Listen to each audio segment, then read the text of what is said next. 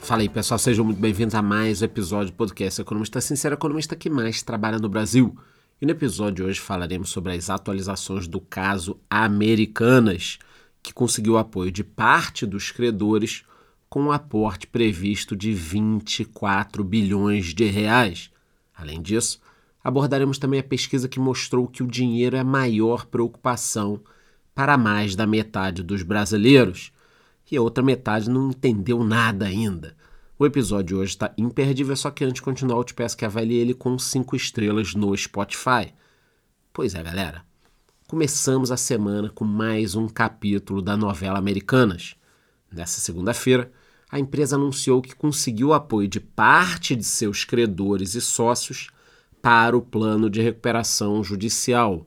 Obviamente, boa parte dos credores está puto e tal, mas tem que engolir. Engole o choro e tenta renegociar. Pelo que foi divulgado, a estratégia da companhia inclui um aporte total de 24 bilhões de reais, que deve ser dividido em duas fases. Primeiro, os chamados acionistas de referência das americanas, o famoso trio de bilionários, né? Jorge Paulo Leman, Carlos Alberto Sicupiri e Marcel Teles, esses caras vão ter que injetar uma grana, cerca de 12 bilhões de reais. Enquanto isso, os outros 12 bilhões, para fechar aqueles 24 que eu falei, virão dos credores, por meio de uma conversão de dívidas em ações. Então, além de dar um desconto, os caras ainda vão ter que engolir o pagamento em ações da empresa. No comunicado divulgado ao mercado, a Americanas afirmou que o grupo de credores apoiadores representa mais de 35% de sua dívida, que está perto dos 50 bilhões de reais. Depois desses aportes, a empresa ainda espera ampliar o grupo de apoio para mais de 50% até a data de uma assembleia marcada para o dia 19 de dezembro. Na prática, esse acordo anunciado mostra que grande parte dos credores manifestaram apoio e concordaram em dar suporte ao plano de recuperação. Mas é aquilo, o cara tá apoiando porque tem que apoiar. Vai fazer o quê? Ah, não, não apoio. E aí não recebe o dinheiro. A gente lembra aqui que os quatro maiores credores da varejista são Bradesco, Santander, BTG Pactual e Itaú, que possuem cerca de 15 bilhões de crédito da empresa. Para quem não lembra, a Americanas entrou com um pedido de recuperação judicial em janeiro desse ano, alegando inconsistência contábil. Foi aquela bomba no mercado, ninguém entendendo nada. De repente começou a sair um fato relevante aqui, outro ali, e quando a gente viu era uma pica de mais de 40 bi.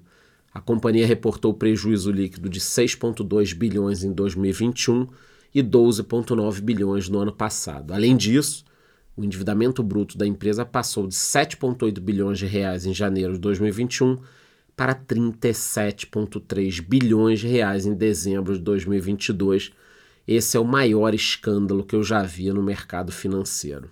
Bom, galera, e falando em dinheiro, outro assunto que merece destaque no episódio de hoje é uma pesquisa que mostrou que o dinheiro é a maior fonte de preocupação para mais da metade dos brasileiros eu pensei que esse número aqui fosse uns 80%, mas a gente já vai ver qual foi o número certinho.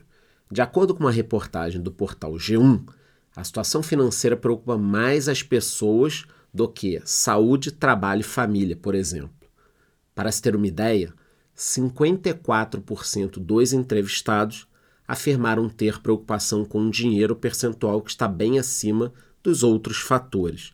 Só que a gente tem que entender o seguinte: o cara, quando fala que está preocupado com dinheiro, muitas vezes é porque ele não está conseguindo pagar o plano de saúde, não está conseguindo comprar o carro, é, comprar uma grade para a janela. Então tem a ver com segurança, transporte, educação, saúde, mas ele vincula ao dinheiro, tá? Então eu entendi bem esse percentual.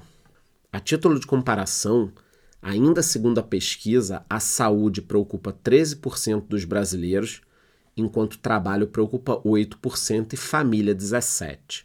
O levantamento mostrou também que 71% dos entrevistados afirmaram que são afetados emocionalmente por problemas financeiros, enquanto outros 20% afirmaram ter problemas físicos. Entre os principais sintomas, ansiedade e insônia são os que lideram o ranking. Ninguém está conseguindo dormir bem, né? Além disso, para 15% dos brasileiros, os problemas com as finanças afetam o relacionamento com amigos, familiares e parceiros. Já para outros 11%, os obstáculos financeiros afetam a saúde. O levantamento também apontou que a preocupação com o dinheiro atrapalha o foco no trabalho de pelo menos 39% das pessoas. Tá bom, Charlão, mas quais são essas preocupações que tanto afligem os brasileiros? Bom, ainda segundo a pesquisa, 55% dos entrevistados afirmaram que o principal problema é não ter dinheiro para emergências. E aí tem aquele papo que eu falei. Não é o dinheiro o problema. O problema é o que as pessoas não conseguem porque não tem dinheiro. Quem me acompanha já sabe da importância de se poupar e investir parte do salário.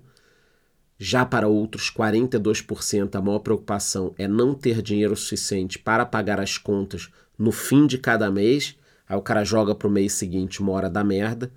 Além disso, de acordo com os dados mais recentes da própria Ambima, 6 em cada 10 brasileiros declaram sentir alto nível de estresse pelo medo de perder as atuais fontes de renda. Já as preocupações relacionadas às despesas e à falta de dinheiro também causam alto nível de estresse em 57% da população. É isso, não tem jeito. Tá todo mundo preocupado. E essa preocupação com trabalho, dinheiro e tal também deriva de que nós estamos há muitos anos com um nível de desemprego elevado no Brasil. Então, ou o cara está desempregado, ou já ficou desempregado, ou um parente está desempregado, ou o filho está desempregado.